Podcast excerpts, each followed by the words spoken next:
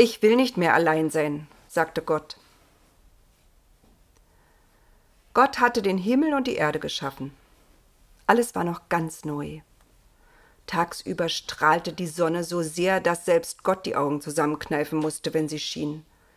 Nachts leuchtete der Mond am Himmel wie eine frisch geputzte Laterne und die Sterne funkelten wie unzählige Kerzen und schienen zu flackern, wenn Gott sie zählen wollte, so dass er immer wieder von vorne beginnen musste. Und auf der Erde? Da herrschte noch Chaos. Matsche, Pampe, wohin Gott auch sah. Jeden Tag, wenn die Sonne aufging, Matschepampe. Gott konnte doch nicht in Matschepampe sitzen.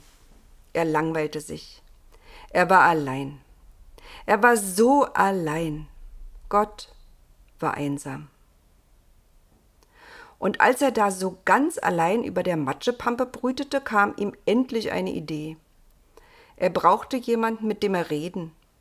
Jemanden, mit dem er seine Gedanken teilen konnte. Wer sollte das sein? Die Engel? Ach die. Die machten sich lustig über die Matschepampe auf der Erde. Die schwebten lieber in höheren Sphären, in himmlischen Himmeln. Manchmal konnte Gott die Engel gar nicht mehr gut leiden. Er fand sie hochnäsig. Gott nahm einen Klumpen Erde und begann eine Figur zu formen. Er dachte, wenn das etwas werden soll, mit dem ich sprechen kann, dann braucht es Ohren, damit es hört, was ich sage, und einen Mund, um zu antworten. Es soll auch sehen können. Also formte Gott Ohren, Mund und Augen. Aber nur ein Kopf mit Augen, Mund und Ohren, das war doch kein Gegenüber für einen Gott. Es brauchte Beine, damit es laufen, und Arme und Hände, damit es etwas tun konnte.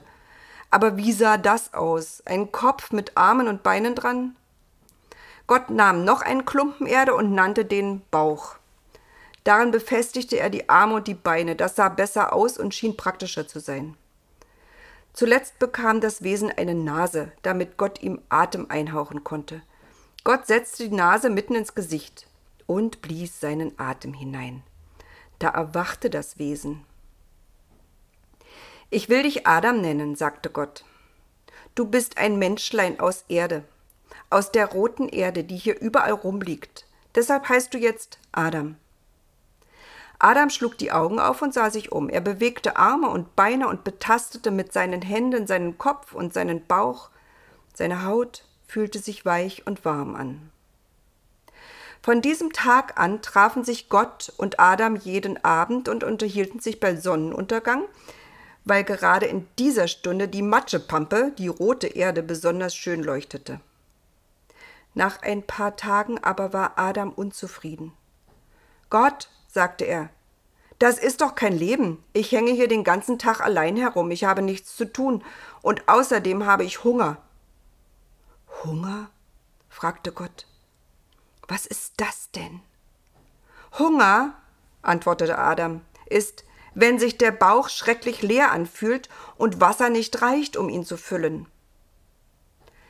Da merkte Gott, dass er etwas vergessen hatte und schämte sich ein bisschen. Die ganze Nacht über brütete Gott über den Wassern der Erde und über der Finsternis des Himmels. Als die Sonne aufging, hatte er endlich eine Idee.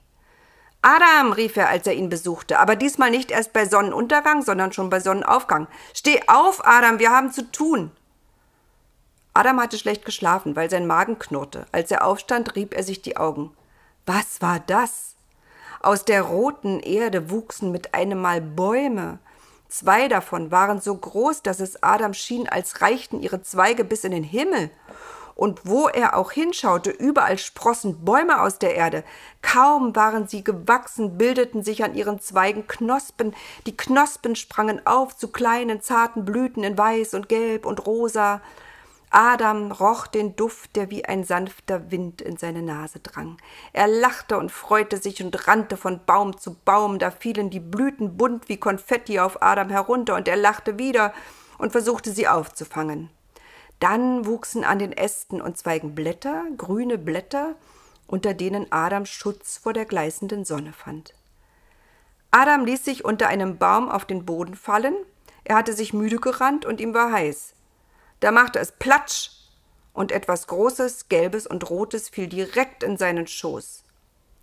Er hob es hoch, betrachtete das runde Ding, roch daran, drehte es in den Händen. Sein Magen knurrte, die Spucke lief ihm im Mund zusammen. Er nahm das bunte runde Ding und biss hinein. Endlich.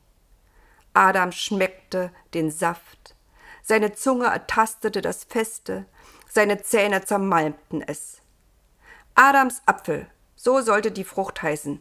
Sie war ihm vom Baum in die Hände gefallen. Nie wieder würde Adam Hunger haben müssen. Er schaute sich um. Gott hatte inzwischen eine Menge geschafft. Adam konnte gar nicht mehr weit sehen. Er rannte zwischen den Bäumen umher, fiel in einen kleinen Bach und in noch einen. Er suchte Gott in diesem Durcheinander von Bäumen. Endlich hatte er ihn gefunden. Hör auf, schrie Adam, das reicht fürs Erste. Gott sah ihn verwundert an. Wisch dir mal den Mund ab, sagte Gott. Da klebt ja noch was an deinem Kinn. Ein Stück Apfel, rief Adam. Aha, Apfel nennst du das. Gott merkte, dass Adam für alles, was neu war, gleich einen Namen hatte. Das gefiel ihm. Ein riesiger Obstgarten war entstanden, dabei war der Vormittag noch nicht ganz vorbei. Gefällt es dir? fragte Gott und sah Adam erwartungsvoll an. Hm, sagte Adam. Gott war enttäuscht. Ein bisschen mehr Begeisterung wäre doch angebracht, fand er. Was gefällt dir denn nicht? wollte Gott wissen. Wie wäre es, setzte Adam vorsichtig an, wenn du auch was Kleines wachsen lassen würdest? Es wird sonst alles so schattig. Hast du nicht eine Idee für den Boden, damit ich nicht weiter in dieser fürchterlichen Matschepampe sitzen muss? Gott überlegte. Dazu setzte er sich auch unter einen Baum, denn inzwischen stach die Sonne so, dass es direkt wehtat. Also legten sich Gott und Adam zu einer Mittagsruhe nieder. Adam kaute noch einen Apfel. Danke übrigens für die Bäche, sagte Adam. Das Wasser daraus schmeckt viel besser als aus den Wasserlöchern, die hier vorher waren.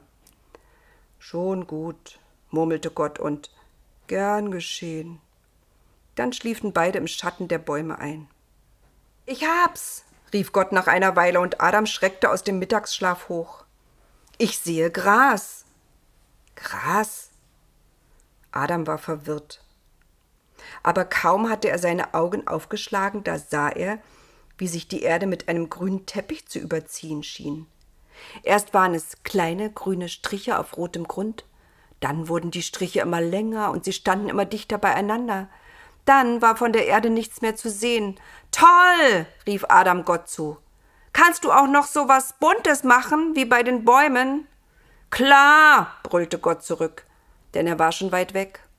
Und so erfand Gott Tulpen und Gänseblümchen, Petersilie und Schnittlauch, Gurken, Tomaten und Johannisbeeren.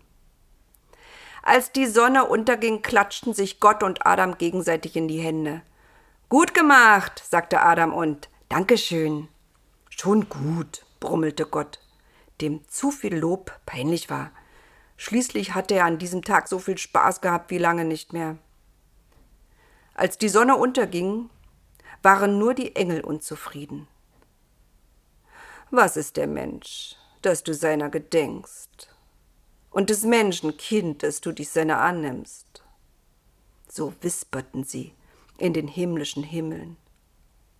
Aber Adam konnte es nicht, und Gott wollte es nicht hören.